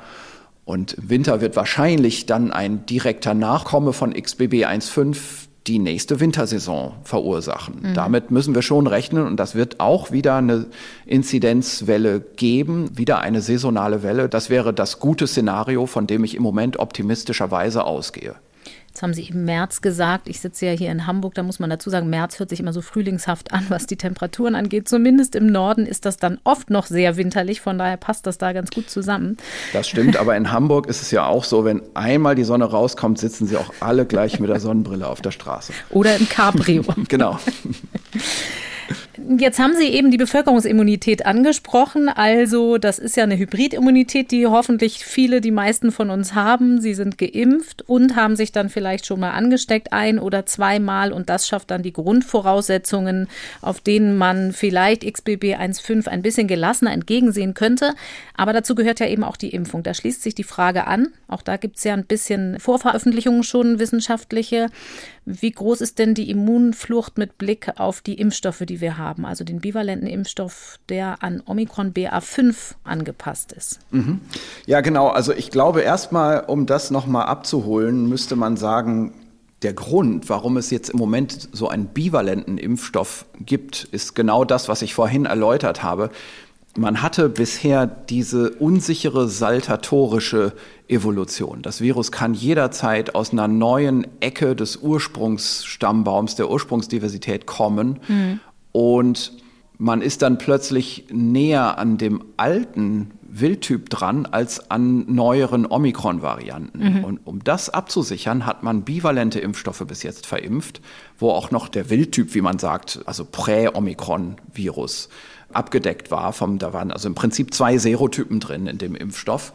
Und es könnte gut sein, dass XBB 1.5 jetzt einen neuen dritten Serotypen einläutet, weil der schon sehr starke Immunflucht zeigt gegenüber der BA5, BA4, BA2 typischen Immunität. Das würde mich nicht wundern und das würde tatsächlich für die Impfstoff Selektion eine Auswirkung haben, insofern, als dass man dann irgendwann sagen würde, okay, jetzt gehen wir auf den neuen Serotypen für eine neue Saison. Also ich bin mir sicher, dass Impfstoffhersteller sich das im Moment schon sehr genau anschauen und mhm. sich wahrscheinlich schon darauf vorbereiten, XBB 1.5 basierte Impfstoffe zumindest mal in die Planung ins Forschungslabor zu geben, um schon mal sich vorzubereiten auf einen Wechsel des Impfstoffantigens das wird man natürlich viel länger noch warten müssen, ob das alles so kommt, wie man das im Moment spekuliert. Also ich mhm. bin hier jetzt im Spekulationsbereich, aber das ist meine Erwartung. Mhm. So, und jetzt kann man sich dann die Daten anschauen und kann einfach vergleichen, was denn passiert, wenn man Leute impft mit einem bivalenten Impfstoff und wenn man Leute impft mit einem normalen Impfstoff. Ne? Und da gibt es zum Beispiel eine Studie, die ist im New England Journal erschienen, die basiert noch nicht auf XBB 1.5, sondern auf dem Vorläufer XBB, was in Ordnung ist, weil die Immunflucht im Prinzip gleich geblieben ist. Mhm. Wir haben ja gesagt vorhin, was sich bei 1.5 geändert hat, ist, der Motor ist größer geworden. Die Reifen sind immer noch die gleichen. Ne? Mhm. Also die Immunflucht ist die gleiche geblieben. Die Übertragbarkeit ist wahrscheinlich noch mal ein bisschen, die intrinsische Fitness wahrscheinlich erhöht durch die stärkere Rezeptorbindung. Mhm. So, und hier kann man jetzt sagen, Leute, die nur einen normalen Booster bekommen haben, bei denen kann man tatsächlich, wenn man vergleicht zwischen einem B1-Virus, also einem alten Wildtyp-Virus und XBB, dann kann man bei XBB keinerlei Neutralisationsaktivität mehr nachweisen. Mhm. Das heißt, übersetzt als medizinische Empfehlung, die Leute, die sich noch gar nicht nachboostern lassen haben, die sollten das jetzt schon tun, gerade wenn sie älter sind, ne, wenn sie keine Infektion hatten. Also Leute, die älter sind, die keine Omikron-Infektion in diesem Jahr hatten, in, de, in, dem Jahr 2022. Bei mir ist der Jahreswechsel mental noch nicht abgeschlossen. Sie waren Bei vielen. Ähm, genau. Also in, in dem Jahr 2022, gerade in der zweiten Jahreshälfte, keine Infektion hatten, die sollten sich jetzt spätestens jetzt die neue Boosterimpfung holen, die Kombinationsimpfung, wo auch die BA5-Komponente drin ist. Da gibt es in Deutschland zwei Impfstoffe. Alle Erwachsenen können sich damit impfen lassen. Und bei den Leuten, die sich jetzt nachgeboostert haben, also die jetzt schon einen BA5 und Wildtyp-Kombinationsimpfstoff bekommen haben, sieht es jetzt eigentlich nicht so schlecht aus. Da muss man sagen, auch hier gibt es einen starken Abfall der Neutralisationsaktivität, wenn man zwischen Wildtyp und XBB vergleicht. Mhm. Der ist 26-fach, das ist ein sehr starker Abfall. Das ist äh, mehr als damals, als das erste Omikron kam, aber wir haben hier mit Wildtyp verglichen. Wenn wir mhm. zwischen BA5 und XBB vergleichen, also was ist eigentlich jetzt seit der Herbstwelle schlechter geworden durch die wahrscheinlich kommende Winterwelle, da ist der Neutralisationsverlust im Bereich von Faktor 5 ungefähr. Das heißt, jemand, der vorher einen Neutralisationstiter von 1 zu 150 hatte, der hat jetzt einen von 1 zu 30. Der wird aber immer noch schützen. Ne? Wohlgemerkt mhm. nicht gegen überhaupt irgendeine Erkrankung, aber sehr sicher gegen eine schwere Erkrankung. Neutralisationstiter müssen wir vielleicht einmal noch erklären. Oder? Ja, das genau, das ist die Verdünnungsstufe eines Serums im Labortest bis hin zu der dieses Serum noch in der Lage ist, das Virus davon abzuhalten, Zellen zu infizieren mhm. im Labortest. Ne? Das ist es hier tatsächlich, was wir, was wir messen. Und eine Gelegenheit, um das hier jetzt nochmal zu wiederholen, was wir damit nicht messen, ist die gesamte Schutzkraft, die unser Körper entwickelt hat gegen die Erkrankung. Ja. Diese Schutzkraft basiert ganz wesentlich auf einem ganz anderen zusätzlichen Schenkel des Immunsystems. Das sind die T-Zellen, das zelluläre Immunsystem, was wir in diesem Labortest überhaupt nicht messen können. Also Neutralisationstiter misst nur Antikörper. Genau. Gut, also wir haben die Szenarien so ein bisschen ausgeleuchtet, was denn passieren könnte, wenn XBB 1.5 dann irgendwann in Deutschland sich verbreitet. Vereinzelt ist es ja auch schon nachgewiesen worden, aber eben noch sehr selten dafür, dass es ja offenbar so ansteckend ist, ist es noch nicht richtig hier angekommen. Gehen Sie denn aber auf jeden Fall davon aus, dass das hier ankommen wird? Ist das so wahrscheinlich, das Szenario, oder kann es auch anders kommen? Ja, also das ist auch wieder so eine prophetische Frage, ja, wo, wo es schwierig ist, was zu sagen und wo es besser ist, wenn man einfach mal den Datenhintergrund beleuchtet, mhm. so dass man sich selber einen Schluss daraus machen kann. Und da ist ja jetzt die entscheidende Frage, was wissen wir jetzt also wir wissen ein bisschen was über die Verbreitungsgeschwindigkeit. Da kann man sagen, ja, der Wachstumsvorteil ist so groß, dass man erwarten muss, dass das kommen wird. Und es ist auch schon in Europa und in den paar europäischen Ländern, wo wir noch gute Daten haben, sieht es auch nach einem Wachstum aus, das ungefähr in der gleichen Größenordnung liegt wie in den USA. Das ist so die eine Sache, die habe ich gerade schon mal erwähnt. Man kann auch eine andere Vergleichsrichtung einschlagen. Das ist, dass man sich fragt, diese Neutralisationstiterverluste, die man jeweils hat, von einer Variante zur nächsten, wie waren die eigentlich in der Vergangenheit, mhm. als eine Viruswelle kam, die einen sogenannten Sweep gemacht hat, also ein Kehr-aus, ne, dass alle anderen Varianten weggefegt werden von der neuen Variante. Und da kann man rückblickend sagen, das habe ich mal gemacht, weil ich das auch für mich einschätzen musste. Ich bin noch mal in ein paar Studien gegangen ohne die jetzt alle, das sind ganze Listen von Papern, die da publiziert wurden. Ich habe mir das einfach mal ein bisschen auf ein Blatt Papier rausgeschrieben. Und dann kann man sagen, diese Studien zeigen eigentlich, als Alpha kam. Dieses Alpha-Virus, da erinnern wir uns ja, das hatte praktisch keinen Neutralisationstiterverlust. Einige Studien haben so bis zum zweifachen Verlust also Reduktion auf 50 Prozent gesehen, andere haben gar keinen Verlust gesehen. Mhm. Und bei Alpha wissen wir ja, das hat einfach äh, die Übertragbarkeit über einen anderen Mechanismus gesteigert. Mhm. Dann kam Delta und hat Alpha weggefegt. Delta hatte ungefähr einen, einen dreifachen Verlust von, von Neutralisationstiter. Dann kam die erste Omikron-Welle, so Omikron gegen das vorher zirkulierende Delta, also Omikron hat ja wieder Delta vom Tisch gefegt. Mhm. Auch da war der Neutralisationsverlust so im Bereich von dreifach, vierfach. Ne? Also wieder so, so die gleiche Größenordnung. Und wir sehen in äh, den Studien, also das, was ich jetzt gerade genannt habe im New England Journal, in der Studie, da ist der Verlust so drei 6,6-fach ungefähr. Und es gibt noch eine andere Studie aus Hongkong, das ist eine relativ kleine Studie, aber man sieht dort auch Neutralisationsdaten. Und da ist der Verlust von BA5 zu XBB zwischen 3,4 und 4,5-fach, je nachdem, wie man die Zahlen interpretieren will. Das heißt, wir befinden uns hier wieder in der gleichen Größenordnung. Also mhm. auch von dieser Warte aus betrachtet würde ich sagen, dieses Virus hat so viel Immun-Escape, dass es wahrscheinlich ist, dass es einen Sweep machen wird. Also das wird wahrscheinlich andere Varianten vom Tisch fegen und sich durchsetzen und das ist auch dann die Grundvoraussetzung für die Formierung eines neuen Serotypen in der Zukunft, wenn es mhm. dann noch weiter evolviert. Und das ist der Grund, warum ich sage, ich glaube, dass das auch bei uns dominant werden wird. Mehr als glauben kann ich da aber im Moment auch nicht. Also wie gesagt, ich, ich, ich kann immer aus meiner Perspektive sagen, wie meine Erwartung ist, mhm. warum ich diese Erwartung habe.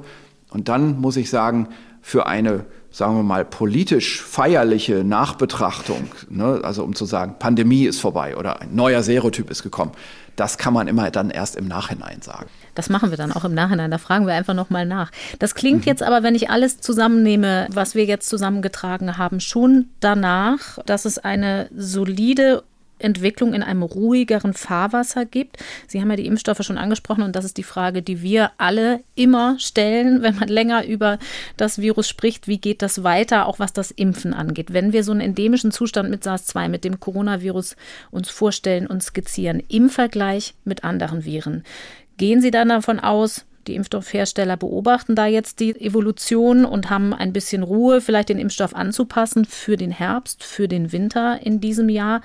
Und dann möglicherweise impfen wir uns tatsächlich einmal im Jahr. Ist das nach wie vor so ein Szenario, was man annehmen kann? Oder kann es sein, dass dieses Virus sich eher hm. so verhält wie die anderen menschlichen Coronaviren, mit denen wir einfach so leben?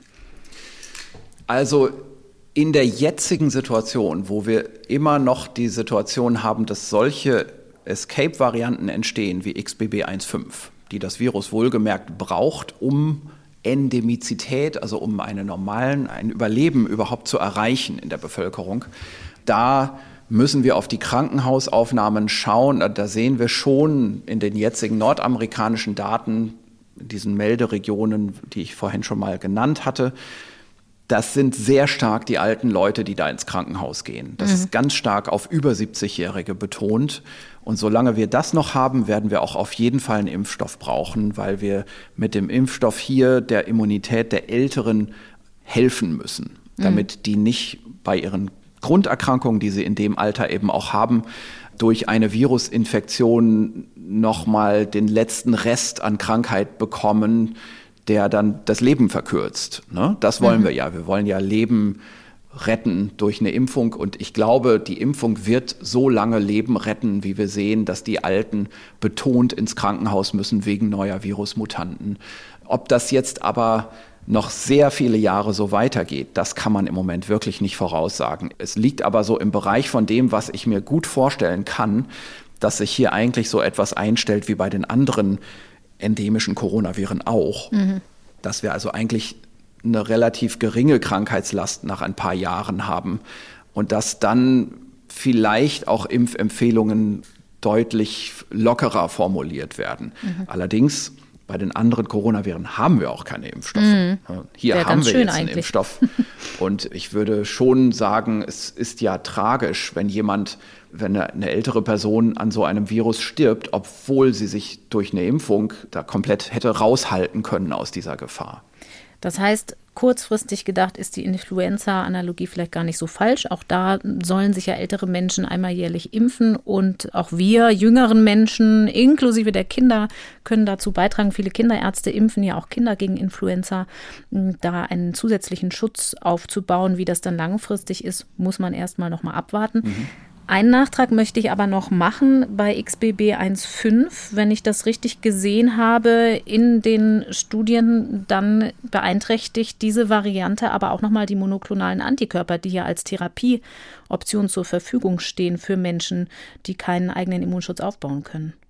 Ja, das ist richtig. Das ist durchaus so. Nur die monoklonalen Antikörper, die sind auch bei früheren Virusvarianten schon verloren mhm. gegangen. Mhm. Und das ist natürlich auch einfach eine therapeutische Schiene, die erstens sehr teuer ist und mhm. Äh, zweitens eben diesen Mangel hat. Es gibt eine Lösung, dass man mehrere monoklonale Antikörper zusammenmischt. Ne? Dann hat man eine höhere Robustheit. Andere Lösung ist, dass man diese monoklonalen Antikörperprodukte anpasst. Nur wir haben ja zum Glück inzwischen immer mehr Erfahrung auch mit antiviralen Medikamenten, die man zusätzlich geben kann, mhm. sodass die relative Bedeutung dieser monoklonalen Antikörper sowieso etwas abnimmt. Ne? Also das muss man sich da immer klar machen. Und ganz klar, die Substanzen, die wir jetzt haben, die Tabletten, die man jetzt aus der Apotheke bekommen kann, die wirken ganz genauso gegen das XBB1.5-Virus. Da gibt es also gar keinen Wirkungsverlust. Und diese Schutzstufe haben wir auch immer noch dabei. Ne? Also ich will durchaus jetzt nicht sagen, XBB 1.5 stellt für uns kein Problem dar. Also ich denke, wir werden dieses Virus hierher bekommen. Das wird zu einer Erhöhung der Krankheitsfälle führen. Dadurch wird es zwangsläufig auch zu einer Erhöhung der krankenhauspflichtigen Fälle kommen. Wahrscheinlich wird die Rezeptorbindungsfähigkeit auch ein bisschen die Krankheit noch erhöhen, sodass wir Fälle bekommen werden in diesem Winter. Und gegen diese Fälle kann man aber auch was tun. Ne? Mhm. Also erstens die Kombinationsimpfung jetzt nehmen. Gerade wenn man älter ist, sollte man das tun. Und auch die Jüngeren, die sich ganz klar nicht infiziert haben, die wissen, sie haben noch keine Infektion und die vielleicht sich sagen, ich will mich aber nicht infizieren, die sollten durchaus, wenn sie das noch nicht gemacht haben, jetzt nochmal die Kombinationsimpfung nehmen. Dann haben sie auch gegen XBB 1.5 wieder einen verlängerten Schutz. Mhm. Ja, also man sollte das jetzt nicht komplett auf die leichte Schulter nehmen und vergessen. Nur man sollte auch nicht unbedingt jede Aufregung, die im Moment auf Twitter grassiert, gleich wieder zum Anlass nehmen, um neue Angst vor diesem Virus zu bekommen. Mhm aber präpariert sein. Die Tabletten, die Sie eben angesprochen haben, Paxlovid, nehme ich an, darauf haben Sie angespielt, sind ja. also nach wie vor etwas, das hat ja der Gesundheitsminister sehr propagiert, wo sich die Hausärzte mit befassen sollten und das zurechtlegen sollten für den Fall des Falles. Um ja, absolut. Also das wird ja immer noch weiterhin vom Bund übernommen, mhm. kostenseitig. Und es ist eine relativ einfache Logistikkette. Die Diagnose sollte gesichert sein durch einen Test. Dann kann der Hausarzt ein Rezept dafür ausstellen und die Apotheken können das in der Regel innerhalb von wenigen Stunden dann über den Bestellweg zur Verfügung stellen. Manche Apotheken haben es auch auf Lager, die großen Apotheken. Und diesen Weg sollte man natürlich nutzen, gerade dann, wenn man ein Patient ist, der schon eine andere Erkrankung hat oder auch einige Kilo zu viel auf die Waage bringt. Das sind ja die Risikofaktoren. Dann sollte man diesen Weg durchaus gehen. Und eine Vielzahl an Jahren auf dem Buckel, möchte ich mal sagen, mhm. wo ja viele Vorerkrankungen auch mit zusammenhängen. Mhm. Was ich anekdotisch lese und höre, funktioniert das mit Paxlovid offenbar noch nicht so gut, aber das ist kein Thema für Sie hier.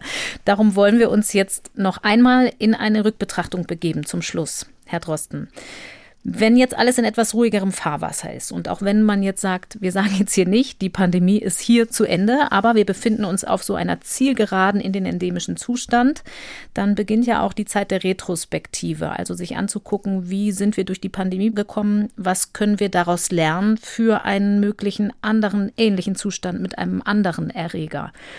Manchmal werden ja mit so ein bisschen politischem, ideologischem Wellenschlag Länder verglichen. Das kennen wir von Schweden immer, ohne sich die Faktenbasis so richtig gut anzugucken. Wie nehmen Sie all das rückblickend wahr? Wie gut ist Deutschland durch die Pandemie gekommen und waren die Einschränkungen hier eigentlich im internationalen Vergleich besonders erfolgreich? Hm, also ich glaube, wenn man sich die Übersterblichkeit anschaut, mhm. ist es relativ klar, dass wir in Deutschland ziemlich gut durch die Pandemie gekommen sind. Wir sind sicherlich auf eine besondere Weise durch die Pandemie gekommen, weil wir in der ersten Welle die erfolgreichsten Maßnahmen hatten. Das lag nicht daran, dass diese Maßnahmen einschneidender als in anderen Ländern waren. Also wir haben wenn man sich so Government Stringency Indizes anschaut, wenn man anschaut, wie lange beispielsweise Schulen geschlossen wurden und so weiter, da lag Deutschland häufig im Mittelfeld oder sogar im weniger strengen Bereich. Also ich weiß nicht, ob man sich erinnert, in der ersten Welle, in, gerade in Spanien und vielen anderen Ländern, in Lateinamerika und so weiter, durfte man gar nicht das Haus verlassen. Mhm. Da patrouillierte die Polizei auf der Straße. Sowas haben wir nie erlebt. Also wir haben nie wirklich diese krassen Lockdown-Maßnahmen gehabt, sondern wir hatten im Prinzip ein Ausgangsverbot das natürlich immer durchbrochen werden konnte mit gutem Grund. Viele Berufsgruppen konnten weiterhin zur Arbeit gehen, wenn sie notwendig waren. Man konnte einkaufen gehen. Selbst in dieser stärksten sogenannten Lockdown-Periode, man kann fast sagen, in Deutschland gab es gar keine Lockdowns, sondern durchaus differenzierte Übertragungsschutzmaßnahmen. Und dennoch hatten wir in der ersten Welle die geringste, fast keine Übersterblichkeit auch gerade, wo man vergleichen kann, die großen Industrieländer in Europa, die eine ähnliche Bevölkerungsstruktur haben, da war Deutschland einfach der Gewinner. Das lag daran, dass wir nicht besonders rabiat, sondern besonders früh begonnen haben mit diesen Maßnahmen. Und dann gab es ja, wie in vielen anderen Ländern auch, vielleicht in Deutschland besonders stark, diese, ja, ich will jetzt ruhig mal sagen, diese Fehlinformationen aus einigen Ecken der Wissenschaft, mhm. wo, wo es dann hieß, das muss man jetzt alles anders machen und keine Lockdowns mehr, obwohl man eigentlich nie wirklich welche hatte. Ne? Und Gebote statt Verbote. Wir können uns daran erinnern an diese Slogans, die da benutzt wurden. Das war natürlich verwirrend für die Politik und hat dann leider dazu geführt, dass wir in der Winterwelle, in der ersten großen Winterwelle praktisch die Übersterblichkeit wieder aufgeholt haben, mhm. die wir in der ersten Welle gewonnen haben. Und von da an war dann aber auch, glaube ich, die gesellschaftliche Gesamterfahrung gemacht, dass man das eben doch ernst nehmen muss und dass man nicht sagen kann, machen wir mal Targeted Protection, schützen wir mal nur die Altersheime und ansonsten kann jeder leben wie normal, dass das einfach nicht stimmt. Mhm. Und dann war, glaube ich, die relativ stringente Politik in Deutschland dafür verantwortlich, dass wir zusammen mit einer mittelmäßig guten Impfannahme doch gut durch die Pandemie gekommen sind. Und da wäre die Balance möglicherweise besser gewesen, wenn man mehr geschafft hätte zu impfen. Dann hätte man weniger Maßnahmen gebraucht. Wir hatten ja bis zum Frühjahr 2022 noch Maßnahmen, die andere aufgegeben haben. Mhm. Und da muss man aber einfach sagen, die konnten andere europäisch vergleichbare Länder deswegen aufgeben, weil sie es geschafft haben, viel besser zu impfen. Also deshalb konnte beispielsweise ein Land wie Dänemark oder auch ein Land wie England sehr weit von den Schutzmaßnahmen in der Omikron-Welle weggehen, weil besser geimpft wurde, weil die Älteren gerade besser geimpft wurden, weil die Booster-Kampagne besser lief. Auch da wurde es zum Teil leider auch mit Beiträgen aus, sagen wir mal, nicht spezialisierten Wissenschaftsdisziplinen zerredet, das Ganze. Und da wurden viel Zweifel gestreut. Und da wurde in der politisch-medialen Auseinandersetzung sicherlich einiges an Vertrauen zerstört. Und wenn das besser gewesen wäre, dann hätte man auch früher von den restlichen Maßnahmen absehen können. Mhm. dennoch in der Gesamtbetrachtung ist Deutschland objektiv mit einer niedrigen Fallsterblichkeit durchgekommen. Wir haben es objektiv geschafft, das Hauptziel der, der Infektionskontrollmaßnahmen zu erreichen, nämlich zu warten mit den Infektionszahlen, bis die Impfung kommt damit aus den Infektionen keine Todesfälle werden. Mhm. Ne, denn Infektion unter Impfschutz führt nicht zum Tod, Infektion ohne Impfstoff führt mit einer höheren Wahrscheinlichkeit zum Tod. Die tatsächlichen Daten waren, die Schätzungen, die waren wahrscheinlich richtig, dass wir irgendwo bis zu 1,2, 1,5 Prozent gelegen hätten in Deutschland mit der Sterblichkeit, wenn wir keine Schutzmaßnahmen gehabt hätten damals über alle Altersstufen gemittelt. Und wir sind jetzt wahrscheinlich irgendwo bei einer 20, 30 oder sogar 50-fachen Reduktion der Sterblichkeit inzwischen. Dazu vielleicht noch eine Zahl für die Jahre 2020 und 2021. Die WHO hat ja ihre Schätzungen nochmal aktualisiert Ende vergangenen Jahres und kommt auf rund 122.000 Menschen Übersterblichkeit mhm. für die ersten beiden Pandemiejahre in Deutschland. Mhm. Sie haben eben Targeted Protection angesprochen oder Focused Protection sagt man auch. Also die Diskussion, hätte man nicht die Vulnerablen gezielt schützen können und dafür im Rest der Bevölkerung viel mehr laufen lassen. Wenn man das rückwirkend betrachtet, dann gibt es da ja auch ein paar Versuche aus der Wissenschaft, das auszumessen. Wäre das denn tatsächlich möglich gewesen? Die Antwort lautet trotz allem nein, oder? Ja, also es gibt eine interessante Studie, die ich mir zu dem Anlass jetzt nochmal angeschaut habe wo eine Gruppe oder eigentlich im Prinzip zwei Wissenschaftler aus den Wirtschaftswissenschaften sich das mal genau vorgenommen haben, das Problem in den USA. Aus Washington, ne? Genau, es ist von der George Mason University, die ist in, in Washington. Da hat man das Altersheimsystem in den USA analysiert und gefragt, hätte diese Targeted Protection, das war ja einfach die Kernargumentation der Great Barrington Declaration auch, wo also Wissenschaftler aus Nicht-Infektionsdisziplinen mit diesem sehr starken politischen Vorschlag kamen, dass man doch die Kontrollmaßnahmen weglassen soll und stattdessen sich konzentriert auf die Älteren, denn da ist ja die Krankheitslast dass man einfach sagt, die Älteren sollen gezielt geschützt werden. Und man hat dann sehr stark auf Altersheime argumentiert. Wir kennen, glaube ich, alle diese Argumentationen, die damals dann durchaus auch in Deutschland gemacht wurden im Herbst mhm. 2020, dass man also sagt, wenn wir die Alten schützen, dann können die anderen ganz normal weiterleben und man hat dann so ja eher simplistische Ideen formuliert in der Öffentlichkeit, die zwar gut klingen, aber eigentlich keinen Inhalt hatten. Also dass man sagt, mit Teststrategien und Hygienekonzepten kann man das beherrschen und wir müssen ein Ampelsystem einführen, dann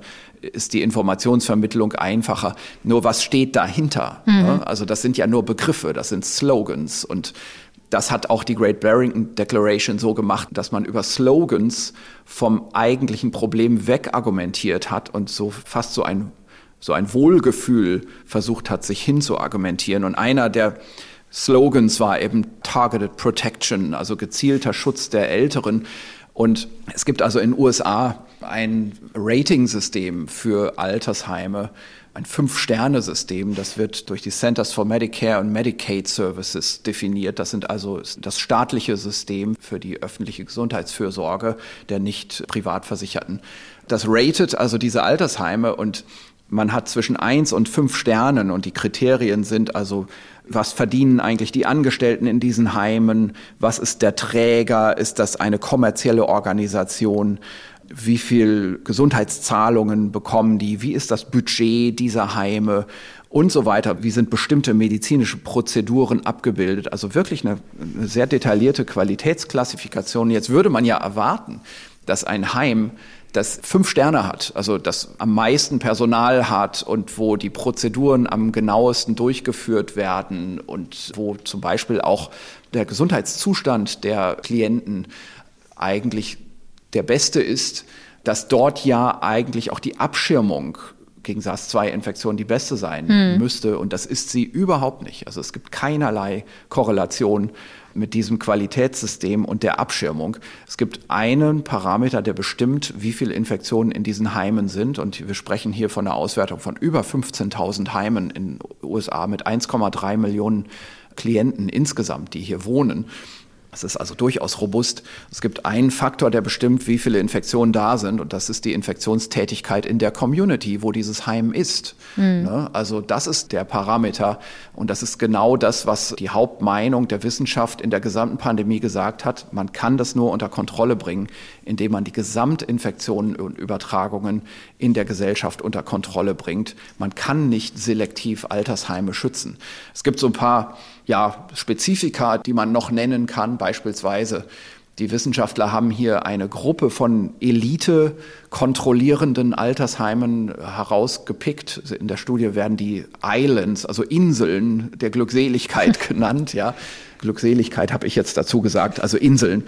Das sind die Altersheime, bei denen es in der statistischen Auswertung auffiel, dass die besonders gut einen Abstand geschaffen haben zwischen der Infektionszahl in ihrer Umgebung und der Infektionszahl bei ihren Klienten. Mhm. Also bei denen der Schutz am besten funktioniert hat. Und da kann man sagen, diese Heime haben drei gemeinsame Charakteristika. Erstens, sie haben ganz viel Antigentestung gemacht. Das korreliert natürlich damit, dass sie viel Budget hatten, viel Geld hatten. Mhm. Muss allerdings auch sagen, Antigentestung konnte man ja erst ernsthaft ab der Osterzeit und Sommerzeit 2021 machen, als man dann auch schon impfen konnte.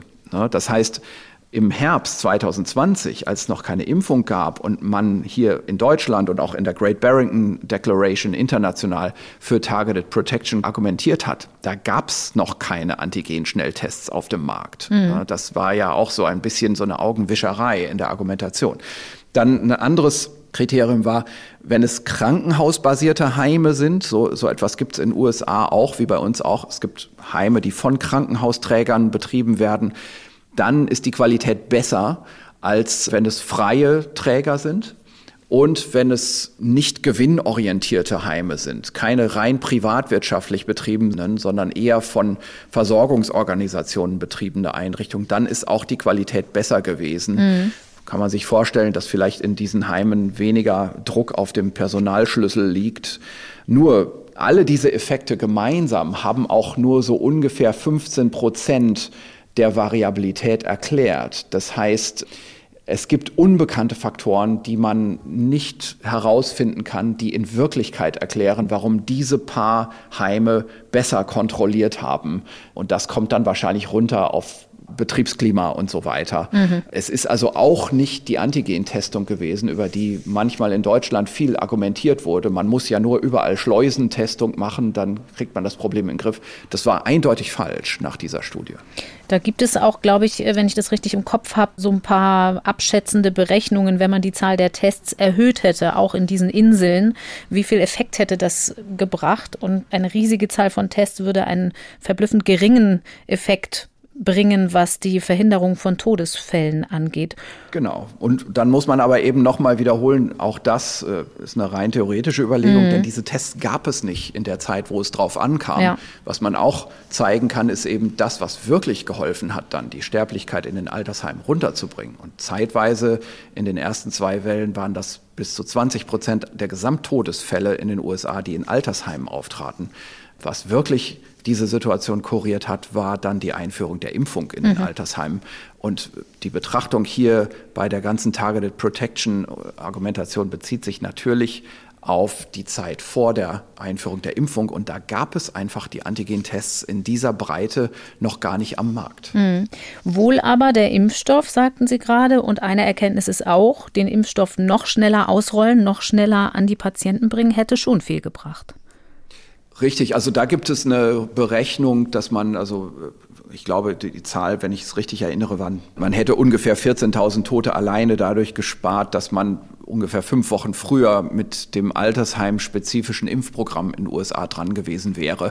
Und so werden die Dinge auch in Deutschland ungefähr gelegen haben. Und da gab es natürlich schon auch Länderunterschiede. England beispielsweise hat tatsächlich etwas früher zugelassen und früher angefangen.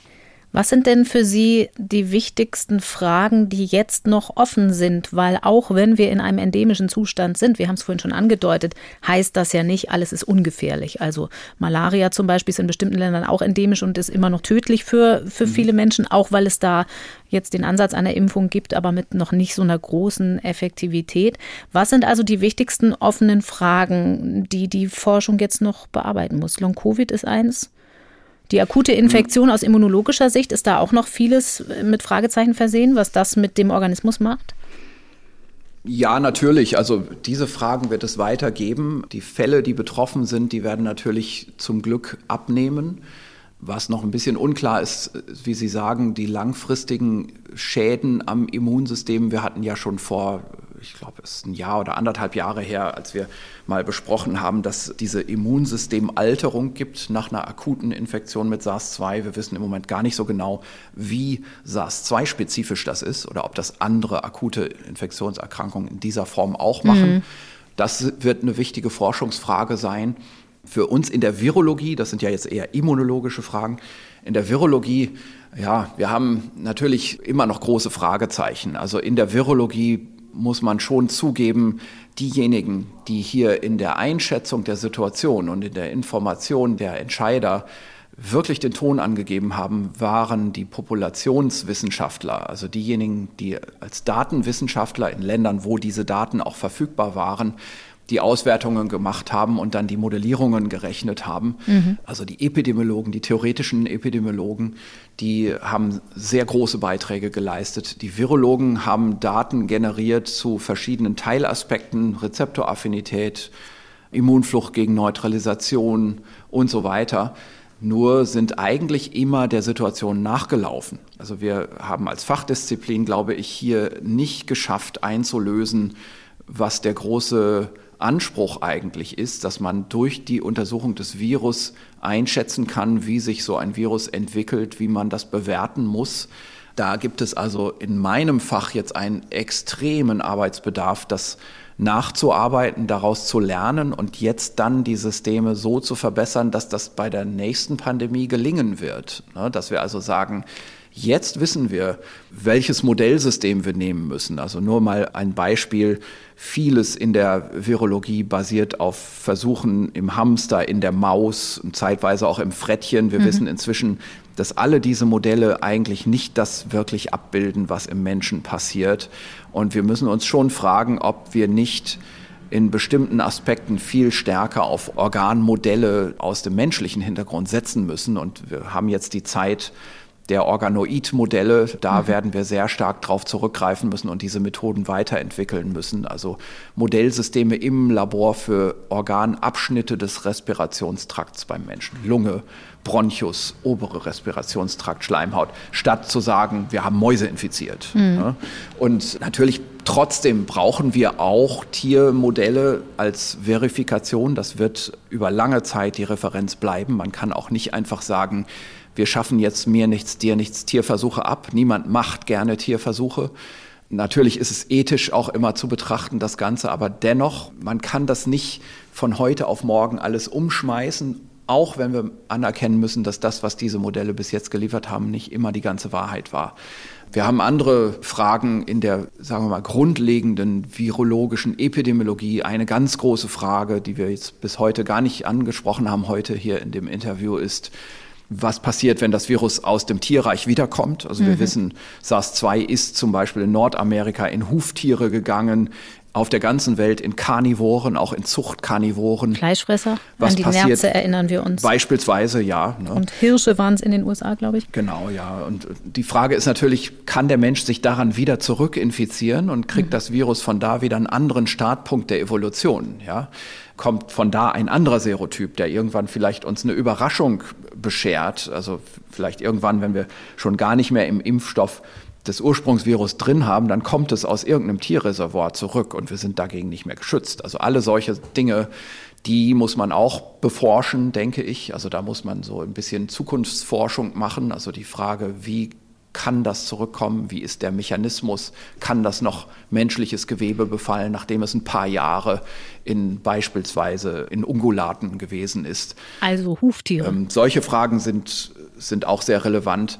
Und dann natürlich die grundlegenden Abwehrschranken aus der Forschung heraus. Also wann kriegen wir endlich einen Wirkstoff, eine, ein Medikament, das breitbändig gegen Viren schützt? Mhm. Wie können wir die jetzigen Vakzinen, die jetzt mal einen Echttest überstanden haben, wie können wir die für andere Erreger nutzbar machen? Ja, wie können wir was gegen andere Erkältungs- und Atemwegsviren machen? Ist es ein denkbares Konzept, die normalen Erkältungskrankheiten wegzuimpfen mhm. oder zumindest deren Gefahr für die ältere Bevölkerung zu reduzieren. Das sind schöne Szenarien zum Ausstieg. Das Szenario, dass das Virus vom Tier wieder zurück auf den Menschen springt, da hoffen wir natürlich, dass es kein Anlass für uns sein wird, Sie nochmal anzurufen, Herr Drosten. Ich sage bis hierhin mal wieder vielen Dank, dass Sie sich jetzt die Zeit genommen haben. Wir sprechen uns sicher irgendwann nochmal, aber im Moment ist es ruhigeres Fahrwasser offensichtlich. Deswegen bleibt mir nur Ihnen alles Gute für Ihre Arbeit zu wünschen und weiterhin einen guten Start in dieses Jahr. Danke, das wünsche ich Ihnen auch. Ich bedanke mich bei Beke Schulmann und Nele Rössler für ihre Unterstützung in der Redaktion, bei Florian Teichmann für die Technik und bei euch und Ihnen natürlich fürs Zuhören. Wie immer findet sich das Transkript zu dieser Folge demnächst bei uns auf der Seite im Internet unter ndr.de slash Corona-Update. Da gibt's dann auch alle Quellen, die wir hier angesprochen haben und alle anderen Folgen zum Nachhören.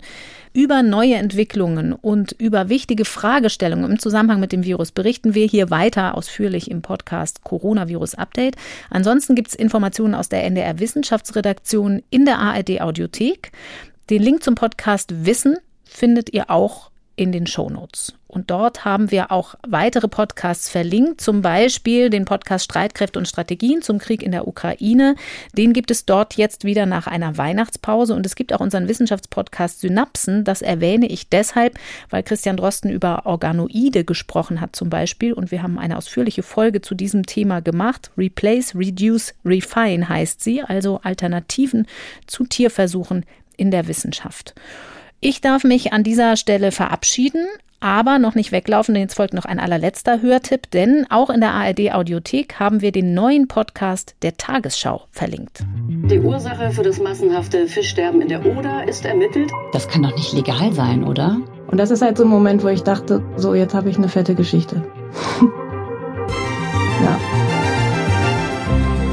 Hi, das hier ist 11KM, der Tagesschau-Podcast. Ich bin Viktoria Michalzack und ich tauche jeden Tag mit euch ab. Er sagt, er wollte sich ablenken und hat sich seinen MP3-Player rausgeholt. Und als er da gerade so die Stecker ins Ohr gesteckt hat, kommt plötzlich ein dumpfer, heftiger Knall. Und das ist eine Detonation. Die besten Journalistinnen und Journalisten der ARD bringen ihre Recherchen mit und zusammen durchleuchten wir in jeder Folge ein spannendes, aktuelles Thema. Täglich von Montag bis Freitag. Ist Ihnen das Schicksal der Völkerschau-Teilnehmer egal? Wir nehmen euch mit ins Geschehen und liefern euch neue Perspektiven. FKM ist kein schnelles News-Update und auch kein Laber-Podcast. Bei uns hört ihr Geschichten zum Weitererzählen, Recherchen, die bewegen, die Themen, die jetzt wichtig sind. Und dann recherchieren wir los. In aller Tiefe. Und fragen uns, warum gibt es da so eine merkwürdige Reaktion?